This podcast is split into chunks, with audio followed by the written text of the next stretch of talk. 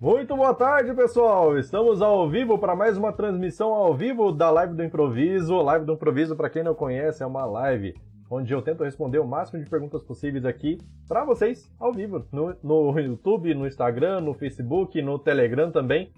Lembrando que no Telegram é somente participação por áudio, tá? Não é participação por voz, beleza? Então, estamos aqui pronto já para poder responder. Então, quem tiver pergunta já fica à vontade para poder fazer. Enquanto isso, vamos passando uma boa tarde aí para quem não tem pergunta para fazer ainda, tá aqui só para participar.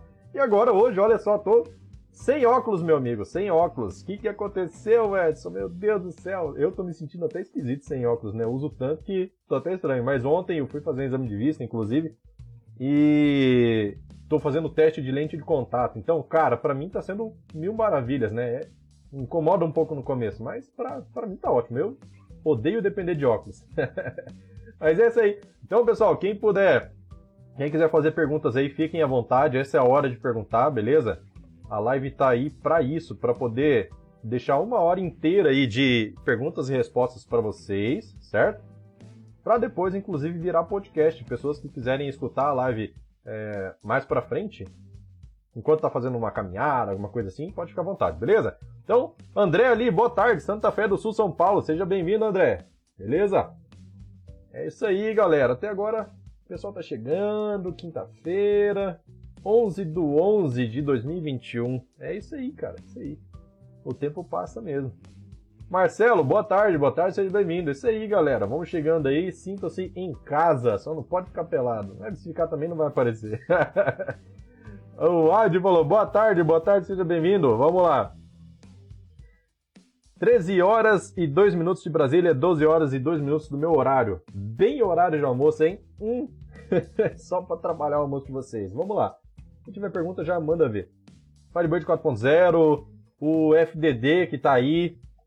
Falando nisso, hoje é o último dia para se inscrever no FDD, que é o único evento que acontece no ano em escala global do Firebird, certo?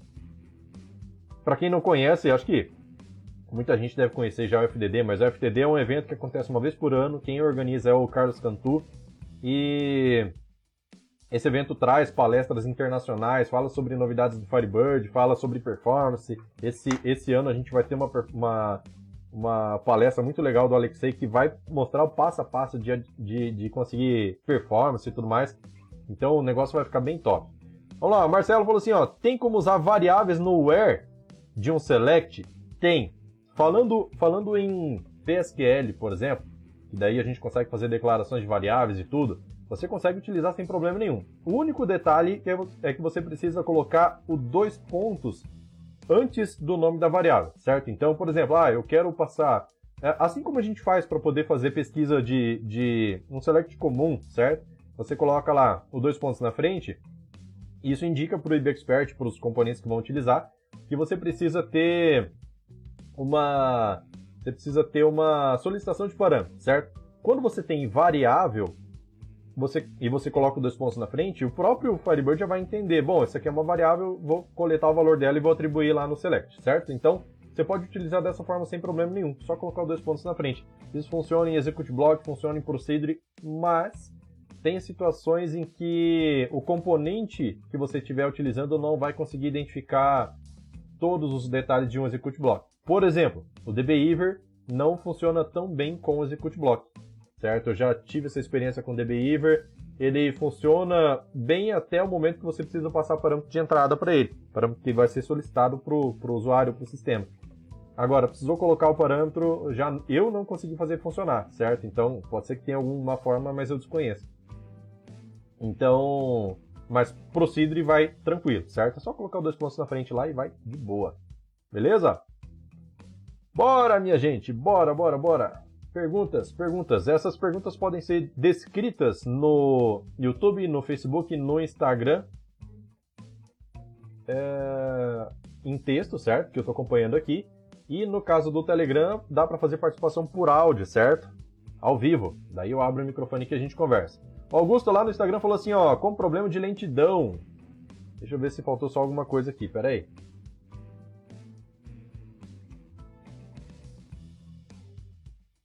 É que às vezes corta alguma coisa. Não, mas beleza, é isso mesmo. com problema de lentidão. Lentidão, cara, pode ser inúmeras coisas, inúmeras, várias possibilidades mesmo. Inclusive, vai ser legal a palestra no FDB que vai falar sobre performance, né?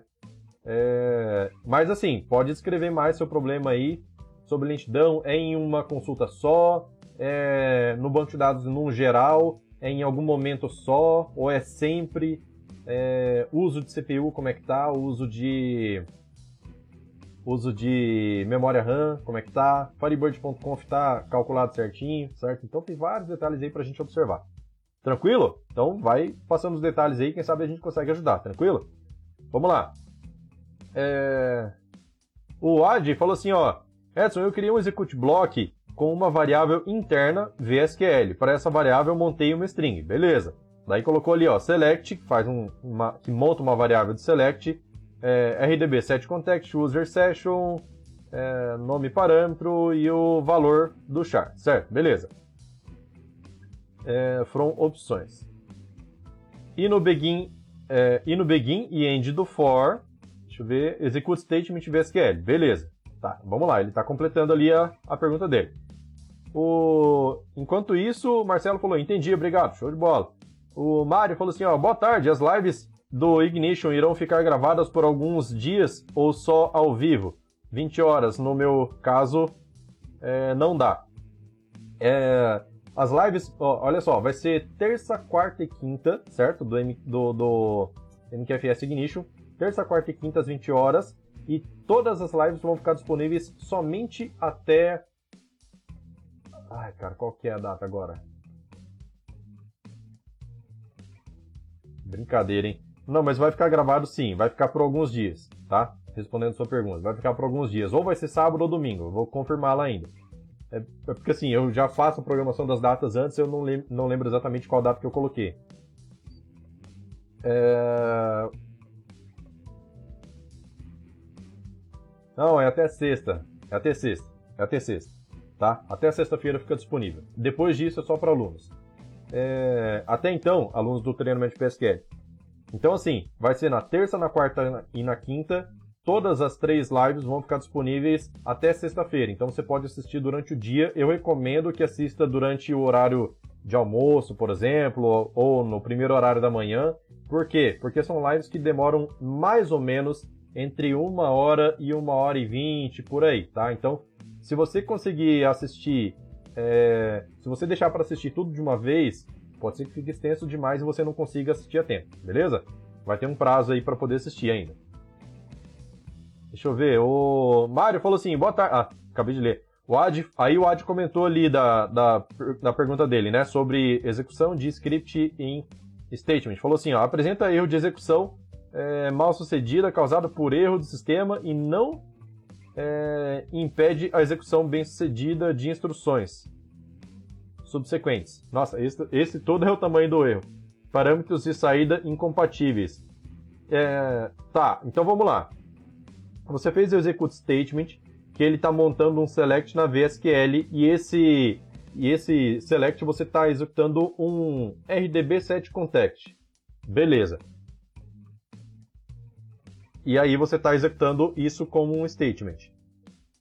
É, primeiro detalhe que eu vou comentar é o seguinte: você não precisa fazer isso dessa forma, tá? Você pode simplesmente chamar a RDB set context pura dentro do execute block. Você não precisa colocar ela dentro de um select. Como ela é uma função e a estrutura do execute block é toda preparada para poder entender funções, interpretar funções de forma livre, você não precisa fazer isso dentro de um select, tá? Mas nesse caso aqui, quando você faz via opções, deve ser parâmetros, né? Aí você está coletando os valores de lá para poder jogar. Beleza, então tudo bem. Tá? Então você vai, realmente vai precisar fazer o select. Acho que agora eu entendi o, o caso. Aí é o seguinte. Se ele está dando esse tipo de problema, é porque a RDB set context ela retorna um valor, certo? Ela não, não é uma função que, que, que é executada e não retorna nada. A RDB set context ela, ela retorna 0 ou 1.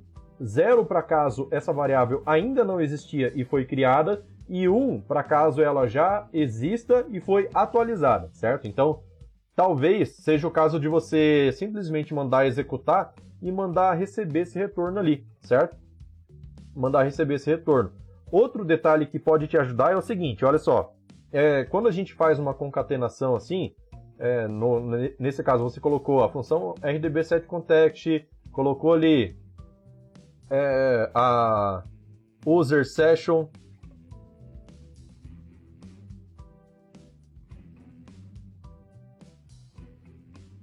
a user session, é, no caso, tá ali entre aspas é, simples, né? Você colocou aspas simples, duas aspas simples, beleza. Então tá certo. Então, assim, perceba que essa concatenação de aspas pode ser que esteja errada, certo? Eu não vou avaliar ela aqui inteira, mas é, o jeito mais simples de você entender é o seguinte. Ao invés de, no ponto onde você faz o execute statement, ao invés de executar, você pode dar um suspend nessa variável aí, certo? Declara ela momentaneamente como variável de saída, certo? É, e aí você dá um suspend nela. Ele vai retornar interpretar é, essas aspas aí de forma interpretada. Então ele vai, é, essas são duplas, ela vai transformar em uma só. Daí você pode copiar esse conteúdo e tentar rodar para ver se o seu select está funcionando, certo? Mas lembrando, você tem ali, ó, é, esse esse execute statement, eu, eu, eu tô para dizer que você de repente não precisaria. Mas vamos lá, do jeito que tá funciona, tá? Eu precisaria testar mais para poder ter certeza de que não precisaria colocar um select antes, mas vamos lá, vamos com select mesmo. Então esse select ele retorna um valor e de repente esse valor você precisa colocar é... você precisa colocar dentro do, de alguma variável de retorno do statement, certo? Experimenta isso, só para ver, tá? Deixa eu ver. Se você conseguir experimentar isso agora, melhor ainda. Daí a gente já vê aí o resultado. É, deixa eu ver. O Sérgio falou assim, ó. Peraí, tem mensagem antes. O Sérgio falou, boa tarde, Edson, Recife, Pernambuco, show de bola, seja bem-vindo. O Alexandre falou, boa tarde, boa tarde, seja bem-vindo. O Ad também comentou ali, ó, quando eu pego a linha gerada de execução individualmente, a variável de contexto é criada. Tá, experimenta isso, tá? Pode ser. Pode ser, porque, por exemplo, quando você roda esse select aí, pode ver que ele retorna um, um dado lá. Pode ser isso. O Sérgio perguntou ali, ó. Pergunta: se eu colocar minha base na nuvem, é necessário instalar o Firebird na máquina client? Não. A única coisa que você precisa ter na máquina client é uma FB client, é o driver de conexão, certo? Eu não sei que linguagem você usa, se é Java, se é, é Delphi, sei lá o que. Mas você vai precisar do driver de conexão. Qual é o driver que vem já Fire, na instalação do Firebird? fbclient.dll é interessante ter também a Firebird.msg, não é obrigatório, mas as mensagens de erro ficam todas esquisitas quando você não tem o Firebird.msg. É... Aí, colocou o Firebird MSG FB Client, pronto, acabou, você não precisa mais nada, tá? Se você for utilizar a compactação dos dados que estão sendo trafegados, aí você vai precisar também do, do, da zlib.dll, que a zlib é a DLL que faz a descompactação e a compactação dos dados que vão ser trafegados na rede, né? É, na internet. E você precisa também do Firebird.conf daí, no caso, para poder ativar a compactação, certo? Junto da FB Client. Mas, assim, instalação completa não precisa, certo? Não precisa. Tudo isso você pode colocar ou junto do seu sistema, do seu executável, ou então é, dentro da pasta System32 ou System64, dependendo, certo? Dependendo da arquitetura. É... Augusto, cadê você, meu caro? Você falou com problema de lentidão, me avisa. Me fala aí sobre o problema que você está tendo. Se você quiser vir no Telegram, a gente abre o microfone aqui a gente conversa um pouco sobre isso. Vai ser muito legal falar sobre performance aqui, certo? Porque tem várias coisas para ser. Eu preciso entender melhor o problema exatamente para a gente poder tentar descobrir uma solução. Só falar assim, problema de lentidão pode ser muita coisa, cara. Muita, muita, muita coisa. Beleza? Vamos lá. Pode estar, tá inclusive o seu servidor pode estar redondo, sua indexação pode estar redonda, uh, o, o, uso de, do Firebird.conf pode estar certinho, ele pode estar bem configurado, uh, só que se você não tiver consulta bem estruturada, o jeito que você escreve simplesmente não vai ficar legal, certo? O vídeo que vai sair amanhã, inclusive, vai te mostrar um detalhe que é extremamente importante para ter performance. E a gente às vezes pensa assim, pô, qual que é a fórmula mágica, receita para poder ter performance? Não existe, cara. Não existe. Cada consulta é uma consulta, cada banco de dados é um banco de dados. Depende da modelagem, depende de, de muita coisa, muitos fatores, certo? Então, é, já teve situações em que uma coisa, um jeito de escrever resolve, é, que esse mesmo jeito para uma outra situação não resolveu. e é isso que eu vou mostrar no vídeo de amanhã, certo? Amanhã, 7 horas de Brasília, da manhã, já vai ter vídeo top falando sobre performance também, beleza? Vamos lá, o que mais? Deixa eu ver aqui, ó. Deixa eu ver, deixa eu ver. É... Wesley Info falou assim, ó. Edson, boa tarde, boa tarde, seja bem-vindo. É possível fazer busca como a gente faz no Google ao digitar? Já ir pesquisando sem que fique lento? É, eu tentei, mas ficou muito lento com o cadastro de produtos. No caso, a tabela de produtos com 50 mil cadastros. Vamos lá. Tem como ficar rápido? Olha, com 50 mil dá, dá para ficar rápido. Inclusive utilizando like, tá? Like com percento por cento ou containing, dependendo do que você for utilizar. Mas assim, é, eu digo isso por quê? Porque eu já utilizei sistema dessa forma, que já, já trabalhei no desenvolvimento de sistema dessa forma, que quando você vai digitando, ele, olha só, cada letra que é digitada é tratada, certo? Então, digitei a letra A, ele vai lá, fecha a consulta. Por exemplo, abri a tela de consulta, é uma tela de consulta lá que era que listava todos os, os registros, certo? Então ele listava, sei lá, dois mil primeiros, aquele primeiro FET de dados, certo? Só que assim, banco local, né? Rede local. É... E aí, cada letra que era digitada, se digitava lá a letra A, depois a letra B, ele concatenava essas letras e refazia a pesquisa, certo? Isso, cara, a pessoa ia digitando e nem ia percebendo, certo? Utilizando o like por cento por cento. Então a gente começa uma pesquisa lá, começava uma pesquisa, isso cadastro de produtos, tá? Por exemplo, que tem fácil essa, essa quantidade aí se for no supermercado, por exemplo.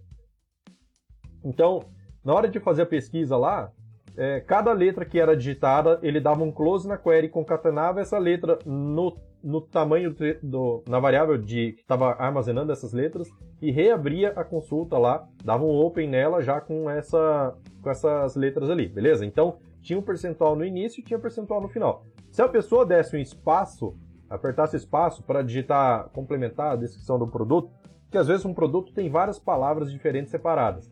E aí, com essas várias palavras, é, ele às vezes o, o, o, usuário coloca a primeira palavra do produto, daí ele pula uma, daí escreve a segunda palavra, porque ele já quer refinar a pesquisa dessa forma mesmo, certo? É o que ele está lembrando ali no momento. Então, ele é, para cada espaço que era dado, era trocado o caractere de espaço por um caractere de percentual. Então, era um like com vários percentuais no meio, certo? E funcionava bem que, que dá para fazer para melhorar? Por exemplo, ao invés de você colocar é, o, a pesquisa direto na primeira letra, você espera a pessoa digitar três, quatro letras pelo menos, porque isso já vai dar uma boa de uma filtrada. Segundo, ao invés de você pesquisar com like por cento por cento, você pode até pesquisar com like, só que com 100 percentual no início, certo? para que você pesquise por palavras que comecem com esse texto. Aí você pode utilizar o like para poder colocar percentual no final, ou pode utilizar o starting with para poder dizer que a pesquisa vai ser dessa forma. Quando você pesquisa por palavras que começam com um determinado texto, esse texto é buscado no banco de dados de forma indexada, certo? Por quê? Porque é fácil ordenar um texto ali, colocar em ordem alfabética para o Firebird, né? E aí você começou a digitar com a letra A, ele sabe que está ali. Começou a digitar com a letra V, ele sabe que está lá na letra V, então ele já pula muita coisa. Agora, o que atrapalha é quando você pesquisa no meio do texto. Então quer dizer que não tem como fazer uma pesquisa no meio do texto, assim como tem como fazer em outros bancos de dados, por exemplo, MySQL acho que tem, se eu não me engano MySQL tem, o SQL Server tem, que é o que? A Full Text Search, ou chamado também de Full Text Index. Tem, tem como fazer é esse. Ó, veja bem, todo recurso que existe em outro banco de dados, no, nesse caso, falando especificamente do Full Text Search, ele é um recurso que é uma implementação que existe de forma oculta aos seus olhos, por exemplo, certo? Então, no caso do Full Text Search, o que, que ele faz? Ele quebra essas palavras que são digitadas no cadastro. Então, vou cadastrar um produto, esse produto tem cinco palavras. Ele quebra essas palavras individualmente e as indexa, vamos dizer assim, cria índice para essas palavras, certo? É, considerando essas palavras em um outro espaço.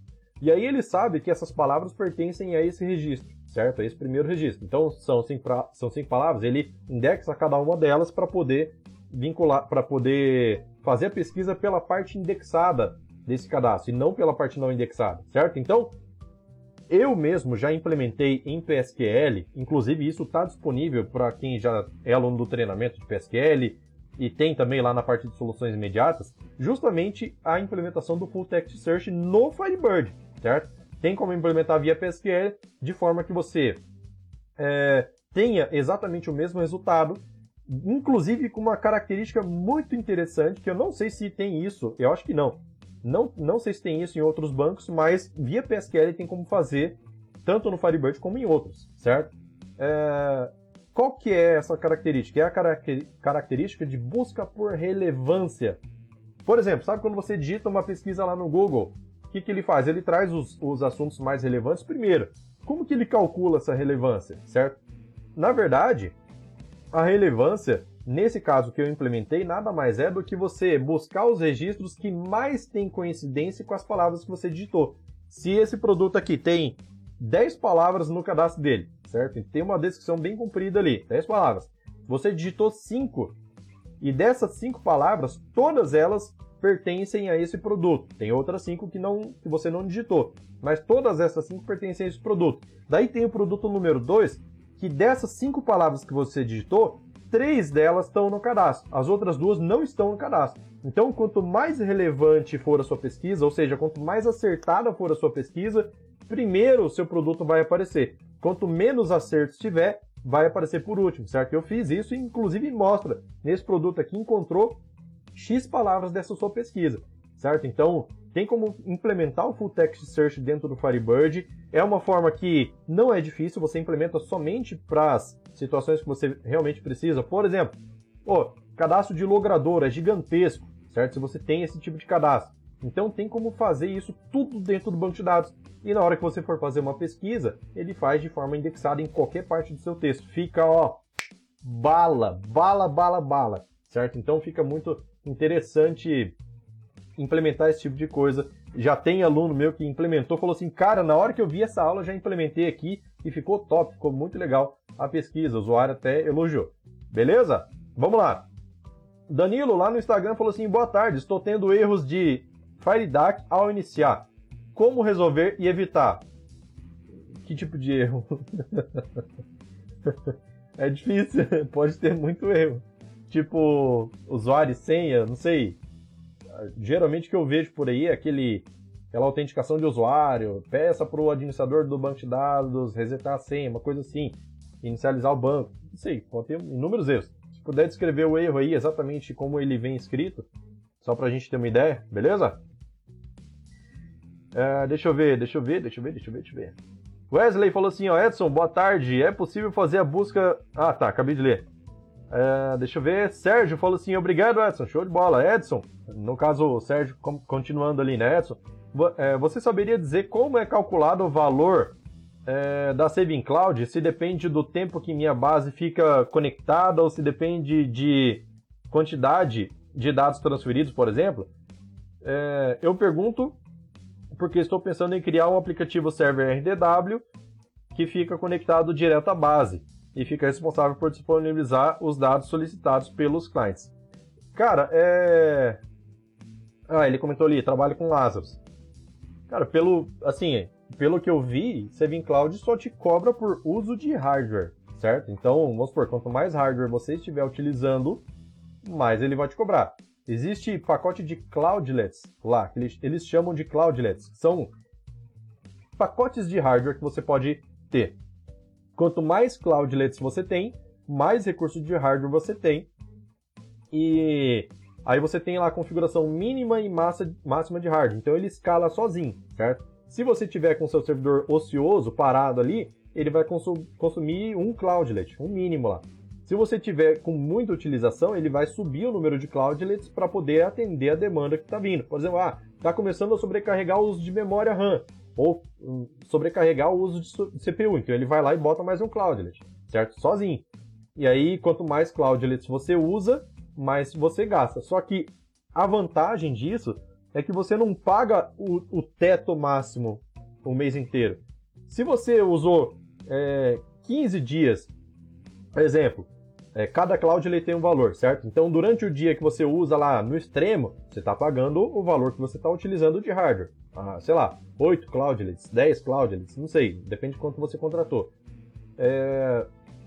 E aí, quando você chega o horário da noite, que encerra o expediente, a quantidade de uso do servidor vai diminuir, a quantidade de cloudlets excessiva vai ser desalocada e você vai pagar só o mínimo ali que estiver sendo utilizado, certo? Então, é, no próprio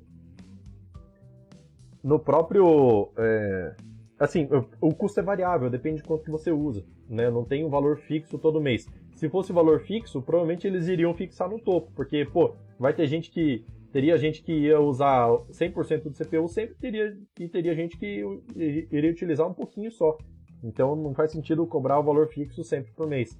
Eles cobram de acordo com o uso, certo? Deixa eu ver, vamos lá. Mais perguntas aí, pessoal? Cadê? Quero saber de perguntas? Quero perguntas? Mandem perguntas. vamos lá, vamos lá. Temos três pessoas no Facebook, seis pessoas no sete agora no YouTube, no Instagram três pessoas. Então vamos que vamos, galera. Vamos que vamos. Live do improviso é isso aí. É praticamente uma consultoria que eu faço aqui, né? bora, gente. Bora, bora, bora. Lembrando, lembrando, eu preciso reforçar.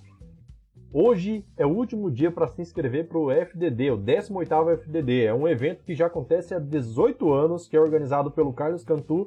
E, cara, não existe lugar melhor para interagir com o pessoal que trabalha com Firebird do que lá. Por quê? Porque lá vem pessoas de fora, lá da Rússia, para poder palestrar para gente. Tem, lógico, né? Nesse ano vai ser online por conta da pandemia. Talvez, vamos torcer aí para ano que vem voltar a ser presencial, certo?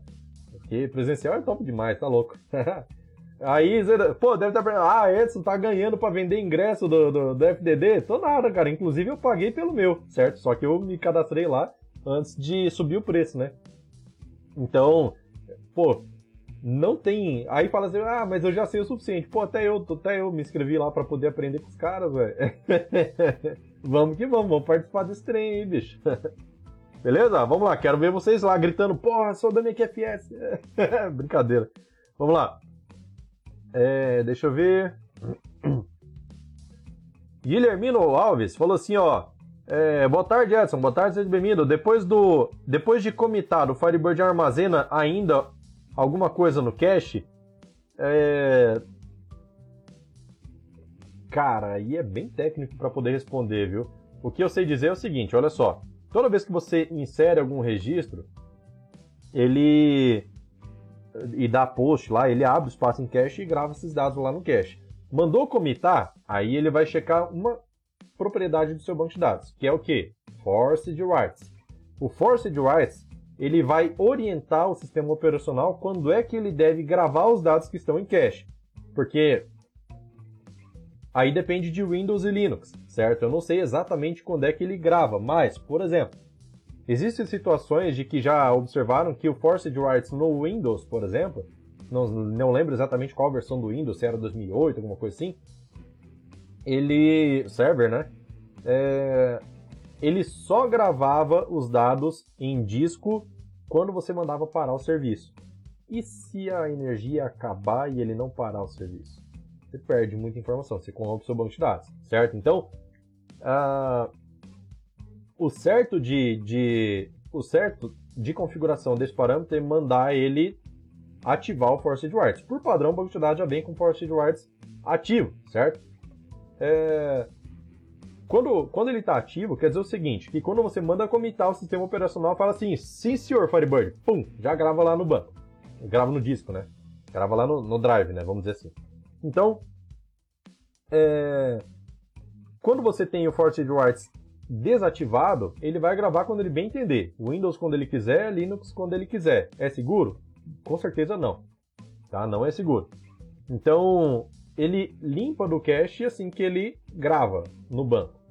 E aí o sistema operacional é que vai dizer quando é que vai ser se o Force Writes estiver desativado. Beleza? Se ele mantém alguma coisa mais no cache, talvez talvez o índice que foi utilizado é, nesse caso, por exemplo, aí tá, aí falando sobre é, falando sobre cache de inserção, tá? Eu não sei exatamente se ele mantém alguma coisa lá no cache. Talvez ele mantenha. Por quê? Por exemplo, o Super Server tem o cache compartilhado.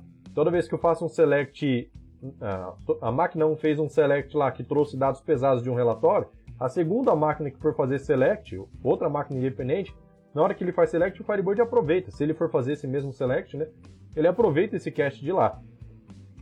No caso de inserção, não sei se se ele mantém, alguma coisa assim. Beleza? É, deixa eu ver aqui, ó. Sérgio falou assim. É, deixa eu ver. Entendi, Edson, valeu. Ali em cima ele tinha agradecido. Aí ele comentou ali embaixo também, ó. É, brincadeira nada, tenho orgulho de dizer, sou da turma do MQFS, o aluno do Edson Gregório. Gratidão, show de bola, é legal, valeu. Fico feliz. Eu fico, eu fico feliz porque, pô, você. É, cara, dá trabalho pra caramba manter o canal, bastante trabalho mesmo fazer vídeo, procurar assunto, sempre procurar uma novidade, mostrar um jeito de escrever, fazer um, fazer um troço legal, né? Tem muita coisa para aprender ainda sobre Firebird, só que eu confesso que tem dias que é difícil achar assunto. É, assim, porque, pô, já tem dois anos de canal, até hoje eu sempre falei de assuntos diferentes aqui. Né? Às vezes envolvem a mesma coisa, mas mesma, mesma, mesmo recurso, né? Mas com pontos de vista diferentes, certo? Então, dá bastante trabalho. E quando você vê que seu trabalho está sendo é, bem aproveitado, né? O pessoal está conseguindo aproveitar aí o conteúdo que eu posto, pô, isso já me alegra bastante. Beleza? Tomar uma água aqui.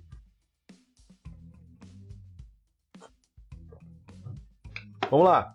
Guilhermino falou assim: ó, outra pergunta. Faço backup. É, pode acontecer de ficar algum dado em cache e não ir para o backup? Tive um problema com o servidor é, e reclamaram que não voltou informações de antes do backup. Cara, olha só. O que, que acontece? Se o backup é demorado, pode, pode acontecer, viu? Por quê? Porque olha só. Na hora que você manda começar o backup pelo GBAC, por exemplo, o banco de dados não. Ele, ele, tem, que, ele tem que ter um acesso exclusivo.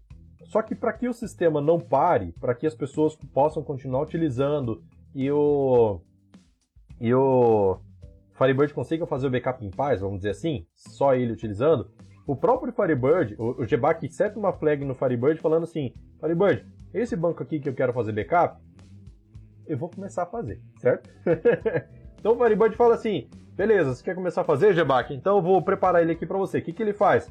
Ele pega esse banco de dados, trava ele e cria um arquivo separado, um arquivo chamado Delta, certo? Esse arquivo Delta é onde ficam sendo gravadas as novas alterações a partir desse momento que o backup está sendo iniciado. Então o backup acontece de uma base que está congelada, certo? Ela está congelada para o GBAC, porém o sistema continua rodando normal, baseado no arquivo Delta, certo? Terminou o backup, o GBAC fala assim, beleza, Firebird, terminei aqui, é, tá liberado. Daí o Firebird fala assim, tranquilo, então vou pegar esse... É, é desse jeito a conversa, tá? é, por watts que eles falam. então eles eles pegam, né, o Firebird pega esse arquivo delta e junta dentro do arquivo principal para que você não perca essas alterações. Porém, os dados que vão para o arquivo de backup são os dados do momento do início do backup. Se o seu backup leva 8 horas para ser executado, são 8 horas aí que vão ficar de fora do backup, certo? Vão entrar só para o próximo. Tranquilo? Então vamos lá. É, deixa eu ver.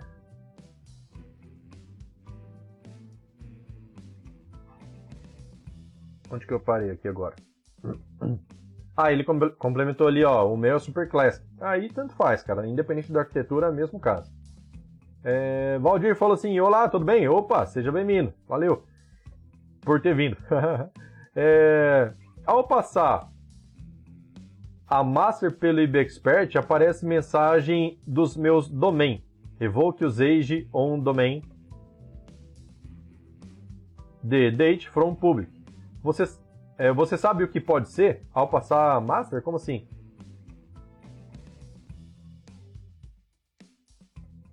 Eu não sei o que, que é a master. Não sei se foi corretor.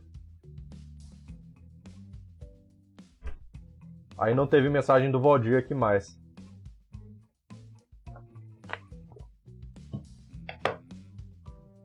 É...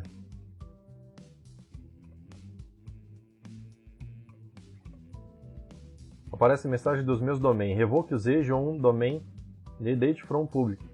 Ele está removendo. Esse comando é para poder remover acesso do público. Public não é um usuário, é na verdade uma identificação de que aquele objeto que você está referenciando dentro do comando vai ser de acesso livre para todo mundo, independente de qual usuário, independente de qual role, certo? Assim são as tabelas de monitoramento, por exemplo. É... Então, eu não sei, eu não sei o que é a master. Ó, comparar um banco, comparar um banco com outro para atualizar. Eita, cara. Eu sei, eu sei desse, desse recurso de fazer o que é o database compare, né? O database compare. É estranho ele ele dar essa mensagem. Ah, entendi, entendi.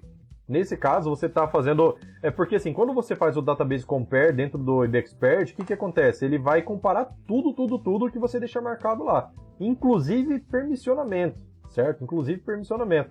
Nesse caso, ele está removendo o, a permissão do público geral desse domínio que você tem. Então, é, para quê? Para manter compatível com a sua base master. Então, se você não quer que ele mexa em permissões, tem que desmarcar a opção lá de permissionamento. Se eu não me engano, tem. Para ele não checar domains, para não checar, sei lá, trigger, procedure, você pode fazer esse tipo de coisa. Mas provavelmente é isso daí. Ele só comparou, o, o nesse caso, o, o, banco master com o banco de comparativo, né? O, o target lá, que é o destino. É, e aí descobriu que no destino não tinha essa permissão. Então ele manda remover, certo? Aliás, que tinha que não deveria ter, por exemplo. Então ele manda remover. Beleza? Deixa eu ver aqui, ó. É... Lucas falou assim, ó. Boa tarde, o que acha do programa DBIver? Cara, o DBIver é muito legal. Ele é, ele é multiplataforma, só que ele serve mais para coisas mais básicas do Firebird. Porque, por exemplo, eu já tentei utilizar o execute block passando parâmetros de entrada para ele e ele não compila, certo? Mesmo com o driver mais, mais recente, que é o 4.0.1, 4.0.3, não lembro, do Jaybird, né? E ele simplesmente não, não conseguiu é, reconhecer. Pelo menos do jeito que eu fiz, ele não reconheceu. Não sei se tem alguma outra forma, beleza? Mas assim, para coisas mais básicas, criação de procedure funciona de boa, é, até onde eu vi, certo? Passagem de parâmetros, tudo. É, trigger também, certo? Então vai tranquilo. É, mas, ainda assim, se fosse para eu escolher entre DBEver e IBExpert Free, eu preferiria IBExpert Free, tá? Tem outros também, Flame Robin, que é gratuito também, é, e multiplataforma. Tem o Red Expert, que é gratuito e multiplataforma, certo? Então, às vezes compensa, né? E no caso do Flame Robin e o, e o Red Expert, eles são próprios para Firebird, certo? Então, melhor. DBIver ele é genérico, ele é para vários bancos de dados, beleza? Então, se, ele, se surgir um recurso novo no Firebird e você precisar que seja implementado dentro do, do DBIver para interpretar, provavelmente você não vai ter tanta atenção assim. É diferente de atualização de BExpert, de Flame Robin, de Red Expert, certo? Então vamos lá. O Adriano dos Santos, olha aí, cara. É... Comentando, para quem não conhece, o Adriano, o Adriano é o único desenvolvedor brasileiro do, da equipe do Firebird. Então, cara, seja bem-vindo aí. Muito obrigado por participar da live. Inclusive, vamos, vamos ler o comentário dele aqui, ó. Nem o Firebird, nem o SEO vai tirar, vai tirar do cache as páginas de dados que acabaram de ser gravadas. As páginas de dados vão sair do cache conforme o tempo for passando e elas não forem mais usadas. Aí, ó, show de bola. Então, elas permanecem lá sem problema nenhum. Show de bola. Muito obrigado por contribuir aí, viu? aí já é, como já é uma parte mais técnica, aí, aí só vocês mesmos aí para poder falar pra gente, beleza? Muito obrigado mesmo. Alexandre falou assim, ó, Edson, existe alguma limitação dos domains quando se precisa alterar algo na sua definição? É, limitação, cara, o único, único problema que eu vejo de utilizar domains é que, por exemplo, vamos supor, eu geralmente eu uso esse exemplo, acho que fica mais fácil. Vamos supor que você tem lá vários campos de telefone espalhados pelo seu banco de dados. Para isso você utiliza um domain e uma regra de validação, certo? Regra básica de validação. Só que daí você tem um campo de telefone específico que ele vai caber um 0800, por exemplo, seja o telefone de uma transportadora, certo? E você não estava esperando isso, você estava esperando o telefone comum, fixo, com DDD e tudo mais, sendo fixo ou celular, por exemplo. Quando entra um 0800, ele tem uma regra de validação diferente. E aí você precisa remover, você precisa parar, ou você cria um, telefone, um, um domain novo só para 0800, certo? Ou você in, in, é, incrementa essa, essa, atualiza essa sua regra de validação para também aceitar 0800 só que isso vai fazer com que outros campos de telefone também aceitem, certo? E não deveria aceitar. Então seria o caso de criar um novo domain. Só que se você não criar um novo domain para isso, deixar ele de fora, uma uma regra que mudar no, no, campo de telefone, por exemplo, ah, foi incluído mais um dígito, que nem já aconteceu, foi incluído mais um dígito no campo de telefone, ou no DDD, mudou. Então você precisa lembrar que você tem é, campos de telefone que tem o domain atribuído e campos de telefone que não tem. E você precisa lembrar de atualizar todo mundo. Se entra um programador novo, às vezes a pessoa pensa, tem domain, então beleza. Ele olha umas três tabelas lá, ah, tá tudo vinculado com domain, então é só atualizar o domain pronto. Chega lá no cliente, o cliente fala assim, ó, oh, tal campo de telefone que não está aceitando tal regra nova. Então, esse é o único detalhe que eu vejo. Mas para questões de centralização e facilidade de manutenção, melhora demais, certo? Nesse caso de exemplo de 0800, seria bom criar um novo domain, já que está seguindo esse padrão, para você poder lembrar que você precisa atualizar também um outro tipo de telefone. Beleza? Documentação do próprio sistema ajuda muito nisso, né? Da, da parte de desenvolvimento. Deixa eu ver aqui, ó. Aí com relação à alteração, não vejo, não vejo nenhum tipo. Até porque se você tentar alterar o tipo de dado de um campo que já está vinculado a um domain, você altera sem problema nenhum. E o Firebird vai desvincular esse domain daí. Vai valer o um novo tipo de dado, certo? É, deixa eu ver.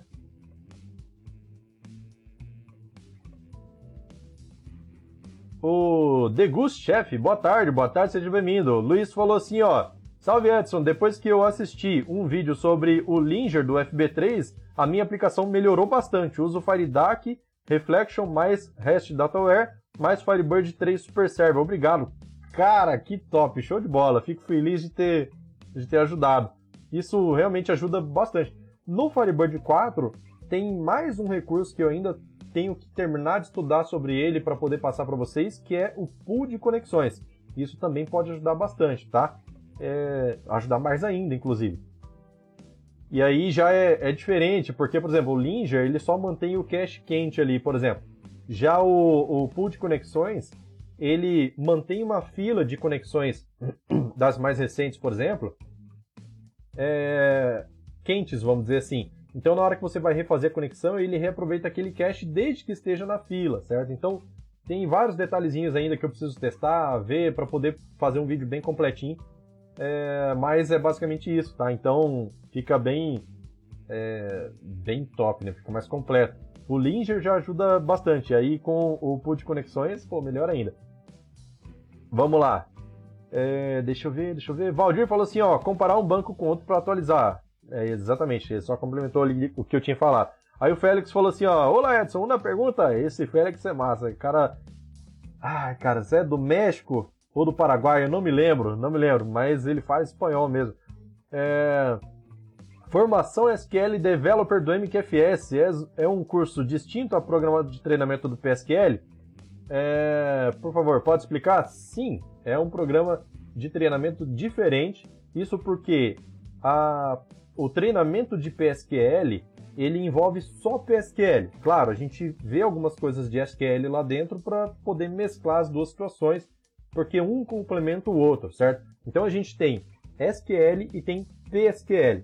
No caso do PSQL, ele já é mais avançado, tem possibilidade de criação de variáveis, funções, trigger procedure, é, qualquer tipo de processamento mais pesado, dá para você conseguir ter mais performance utilizando mais recursos do PSQL, certo? Coisas que às vezes não dá para fazer com SQL comum, você faz um processamento muito mais robusto com PSQL. E aí, criatividade é o limite. No SQL, às vezes você tem uma limitação é, técnica, vamos dizer assim, né? Porque, putz, eu queria fazer um negócio aqui num select só. Às vezes não dá. Você tem que ter a sua aplicação ajudando. Agora, com o PSQL, você consegue unificar tudo e ter muita robustez dentro do, do próprio Firebird.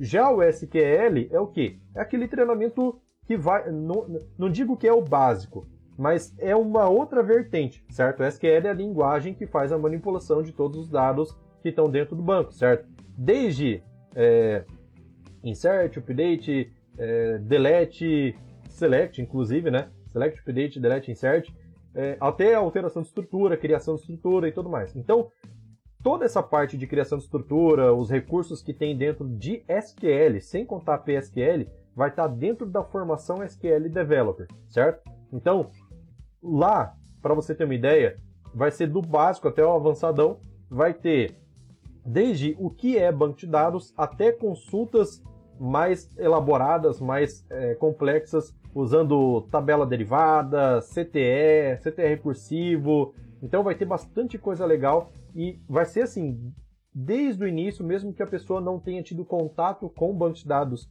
nunca, ela vai conseguir é, entender o que é SQL e começar a já botar na prática, fazer criação de banco de dados, criação de tabelas, tudo, fazer relacionamento, entender a importância de tudo, de FK, de PK. Então é bem completinho mesmo. São 22 módulos no total, já está tudo gravado, estou encerrando a edição, já já vai estar tá tudo pronto e aí vai abrir uma, a primeira turma oficial do desse treinamento já agora no início de dezembro, beleza? Para participar precisa estar tá inscrito no próximo evento que é o MQFS Ignition, tranquilo? Então vamos lá, o evento é gratuito. É, deixa eu ver. Lucas falou, beleza, obrigado, show de bola. É, já li ali do Félix. Do João Vitor agora, ó. É, Olá, boa tarde, uma dúvida. Eu sempre utilizei o MySQL e agora a empresa onde estou, eles, eles usam o Firebird. O Firebird e o MySQL são muito diferentes? É mais fácil de usar o Firebird? Muda muita coisa? Muda algumas coisas sim, tá? Eu já tentei fazer o contrário é, eu já era acostumado com Firebird e comecei a utilizar um pouco de MySQL para aprender mesmo, né? E eu percebi que tinha algumas coisinhas diferentes ali, porém, existe, isso foi antes dessa grande mudança do MySQL, né? Que eu sei que teve, acho que estava na versão 5, foi para 8, uma coisa assim, se eu não me engano, tá? Posso estar errado. E ele foi totalmente reescrito, né? Então, assim, é... aí agora eu já não sei exatamente se tem muita diferença.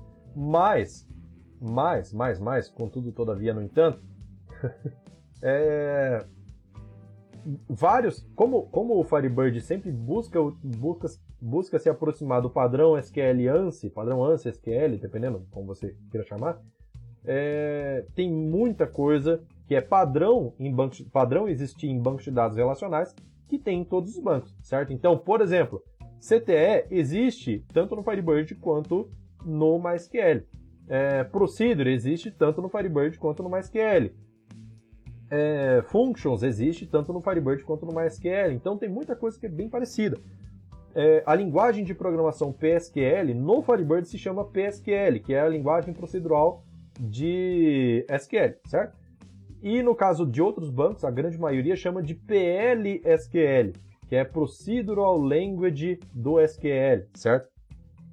é, é, meio redundante o nome. Esse language é meio redundante, porque o language aparece tanto no, no PL quanto no SQL. O, o L é a mesma coisa, tudo é language, então fica meio redundante. Então, nesse caso, é, tem muita gente que, que é do canal aqui que é de outros bancos, que é de Postgre, que é de é, MySQL, que é de, sei lá, SQL Server, e assiste, assiste por conta da lógica. Inclusive, tem gente que, que é aluno do treinamento que é de outros bancos. Por quê? Porque apesar de mudar alguma coisa na escrita dos códigos, no jeito de fazer, a lógica de utilização é a mesma. Os recursos talvez tenham um nome diferente, mas existem em ambos os bancos, certo? Então vamos lá. O, aí complementando a sua, sua pergunta, cara, Firebird é muito fácil de entender, muito fácil de aprender, muito tranquilo, certo? A curva de aprendizado com Firebird é muito, muito rápida. É muito fácil você instalar um Firebird e já começar a utilizar. É de verdade, é muito rápido mesmo. Se você for ver o instalador dele, tem, cara, se eu não me engano, o Firebird 4.0 tá com, sei lá, menos de 20 megas, se eu não me engano, tá? Ou no máximo 30 aí, no máximo 30 megas. É incrível o que o pessoal consegue fazer com tão pouco mega de código fonte, cara. De verdade. É um, um projeto open source e é, o que eu, eu, sinceramente não sinto falta de praticamente nada no Firebird. Tem recursos que seria legal ter? Tem. Só que faz falta no dia a dia? Praticamente não. Certo? Eu, eu até hoje não senti falta de nada dentro do Firebird é, que tenha em outros bancos de dados. Por exemplo, ah, conexão via, vamos dizer assim, é, requisição HTTP. Existe no Firebird? Não. Eu sei que existem em outros bancos de dados. Só que faz falta? Cara, sinceramente, imagina você colocar uma requisição HTTP num banco de dados é, e e aí por algum motivo o seu servidor de destino travou, o, da onde você está fazendo sua, sua busca. Então ele travou. E aí o seu banco de dados trava junto. E aí você não tem nem o que fazer. Né? Porque o seu, sua consulta está presa lá no banco. Né? Então, é, é, diferente. Na aplicação você tem outras, outras formas de fazer, por exemplo, criação de thread, para poder fazer isso e não travar sua tela. Então é diferente. Beleza? Vamos lá. É, lá no Instagram, o Felipe falou assim, ó, fala mestre, opa, beleza? O pessoal chama de mestre, caramba. É, estou fazendo o curso de gerador de relatórios relembrando os comandos SQL nos seus vídeos. Abraço, show de bola, cara, que bom, show de bola. Eu fico feliz. Cara, gerador de relatório, eu acho uma coisa incrível demais. Inclusive o Fast Report, né? Eu já usei bastante. Eu acho um negócio fenomenal, cara. Tá louco, consegue fazer tudo lá. Vamos lá. É, deixa eu ver, deixa eu ver. Onde que eu parei?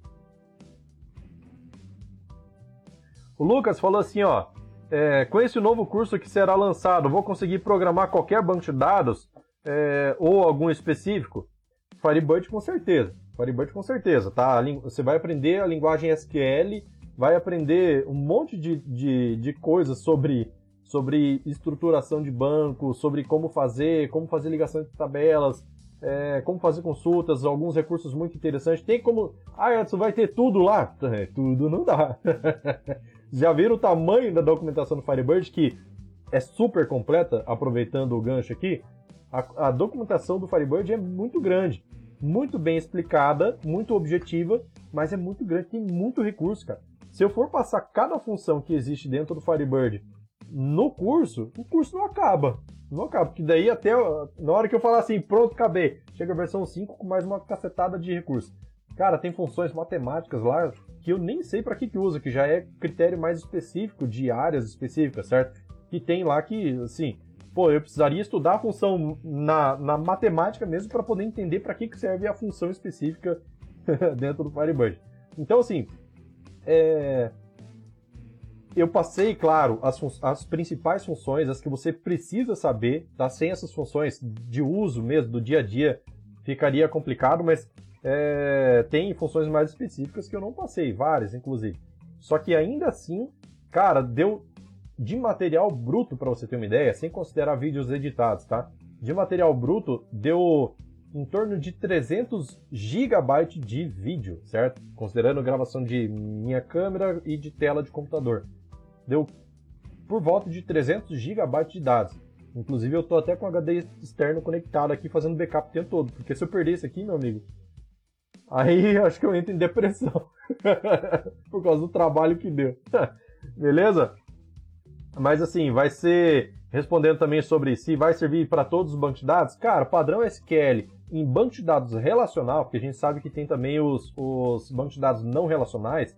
Banco de dados não relacional é outra história, tá? Se você pensa em trabalhar com banco de dados não relacional e entrar para treinamento, esquece. Não é para isso. Esse banco de dados, é, esse treinamento é de SQL, linguagem SQL, que é padrão para todos os bancos de dados relacionais, certo? Então, bancos de dados relacionais é, são diferentes dos não relacionais. Mas assim, você, cara, pesquisa como que se escreve um select em todos os bancos de dados. No SQL Server, no Oracle, no MySQL, no Postgre, é tudo igual. A mesma estrutura. É o select, a lista de campos, é o, o from, a lista dos joins, quais são os joins que existem, left, right, cross, é, enfim. Vários, vários, é, vários mesmo, recursos de SQL, é tudo padrão. Tanto que existem cursos é, em texto somente, né? É, que eu já vi. Por exemplo, curso não, documentação, né, praticamente que você consegue aprender SQL e, e o, o SQL é o padrão ANSI. Se o banco de dados vai adotar esse padrão, é outra história. Por exemplo, tem recursos que o próprio SQL Server e o Oracle criam que só funcionam neles, certo? O SQL Server vai lá e cria, ah, vou criar um recurso aqui, só funciona no, no, no padrão deles, que não tem no padrão ANSI. Então isso não vai ser compatível com o Firebird, por exemplo. E ao mesmo tempo tem recurso dentro do Firebird que não funciona nos bancos. Exemplo disso, procedure selecionável. O que, que é o procedure selecionável? Procedure é o fato de você criar um código lá dentro que pode ser executado sendo chamado assim, por exemplo, execute procedure SP, não sei o quê. E aí passa alguns parâmetros e ele executa, certo? Executa uma inserção, executa cálculo, executa update, executa delete de limpeza, por exemplo, de tabela, alguma coisa assim. É... Executa recálculo de estoque, esse tipo de coisa. No Firebird existe a possibilidade de você executar uma procedure, nesse caso seria uma seleção de uma procedure, um select em cima de uma procedure, como se fosse um resultado de uma tabela, certo? Então, do mesmo jeito que você escreve um select em uma tabela específica, você pode fazer o select em uma procedure e essa procedure vai te retornar dados como se fosse uma tabela. E aí facilita demais, demais, demais, demais, porque você pode juntar inúmeras situações, fazer cálculos para retornar como se fosse uma tabela. Daí o seu relatório faz assim, ó, select asterisco from spx. Passa os parâmetros e o retorno está lá. Então, do lado da aplicação fica muito limpo o seu código.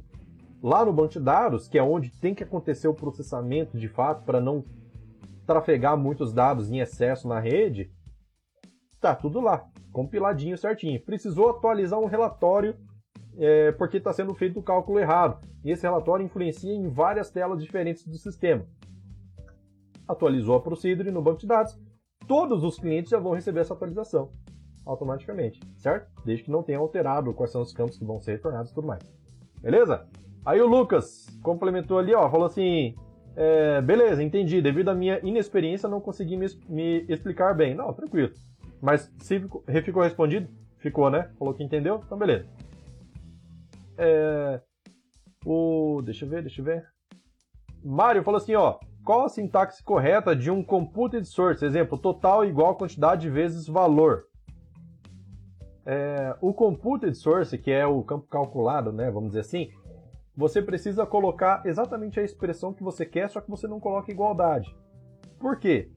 Vamos supor que você quer criar um, um, um campo calculado que é o próprio valor total. O nome do campo vai se chamar total. Lá no computed source você coloca quantidade vezes valor certo? Vezes valor unitário, por exemplo. É, não coloca apelido e não precisa colocar o nome de tabela, ponto, não sei o que. Pode colocar o campo direto, certo? Colocou o campo vezes aquele valor, pronto, ele já vai trazer o, o resultado. Daí vamos supor, quantidade, normalmente, ainda mais em supermercado, é um campo que tem lá as suas seis, sete casas decimais, talvez. Por quê? Para pegar a quantidade em gramas lá, certo? Então, 4 seria suficiente, né? Vamos dizer assim, então vamos dizer, quantidade tem quatro casas, valor tem duas. Quando você multiplica um pelo outro, o que, que vai acontecer? Vai te resultar seis casas decimais. Só que você não quer um valor total de seis casas decimais. Você quer arredondado em duas casas. Afinal, o cara vai te pagar com duas casas decimais, certo? E aí, o que, que acontece? Como que você faz daí nesse caso? Coloca um cast em volta de, de, da sua expressão. Então, cast, abre parênteses, quantidade vezes valor. S numérico 15,2. Fechou parênteses? Acabou. Então, o seu campo calculado ele vai assumir o tipo de dado que está sendo retornado daquela expressão. Você não define o tipo de dado do seu campo calculado. Quem define é o próprio Firebird observando qual é o resultado que aquela expressão vai ter, certo? E aí, isso é um exemplo de campo calculado dentro, é, considerando campos daquele, daquela tabela. Mas vamos supor que eu preciso trazer é, que eu preciso trazer um, um valor que está em outro campo. Por exemplo, ah, vamos supor qual é o custo que eu quero considerar é, na venda para poder fazer esse cálculo aí de valor unitário, certo? É, existem situações que tem tabela de preço, enfim, inúmeras possibilidades aí. Então você pode ter isso parametrizado. Então você pode fazer um select dentro do campo calculado, buscando um determinado campo de lá de valor, certo? E aí, nesse caso, quando você faz o select, aí sim você vai ter que ou botar um apelido lá para ele não conflitar, certo? Nos campos que você está fazendo a busca. E aí, para não conflitar com, o seu, com a sua tabela atual, você pode colocar tabela, ponto e o campo, ou simplesmente, se não conflita, não precisa colocar apelido lá, certo? Ou apelido não, o nome da tabela antes, né? Beleza? Beleza? Bora, minha gente. Ó, 14 horas e 1 minuto. Meu Deus, bicho. Quando vê, acabou. Beleza? Então, galera, olha só, acho que dá pra gente encerrar essa live aqui. Queria agradecer mais uma vez a participação de vocês. Lembrando que hoje, hoje, hoje, dia 11 de novembro, é o último dia para se inscrever pro 18º FTD. Se tem lugar top para poder aprender sobre Firebird, também além do MQFS, é também no FTD, porque é um evento que acontece uma vez por ano, e esse evento, cara, ele traz palestras nacionais e internacionais, é, é, esse evento é organizado pelo Carlos Cantu, eu já tô com meu ingresso comprado, já tô esperando só chegar a data, e eu espero que vocês participem também. Por quê? Porque isso, cara, é para poder bombar a carreira de vocês, é tudo por vocês, beleza? Só que esse evento tem um custo, né? Inclusive, tem possibilidade de fazer doação para o pessoal da equipe do Firebird, que é extremamente importante. Por quê? Cara, é um código open source. As pessoas mantêm esse Firebird ó, há muitos anos já. Como que vocês já acham que eles pagam a conta deles? É através de doação, cara, é open source. Então, quem for participar da FTD, pode também, se quiser, se tiver possibilidade, de fazer uma doação pro pessoal lá do Firebird, beleza? Vai ter campo específico lá, é só entrar lá para poder se cadastrar. Tranquilo? Então, eu espero vocês amanhã no vídeo de amanhã. Muito obrigado pela participação de todo mundo. Na terça-feira tem a próxima live do improviso. E é isso. Então, vou ficando por aqui. Valeu, falou. Tchau, tchau. Até mais.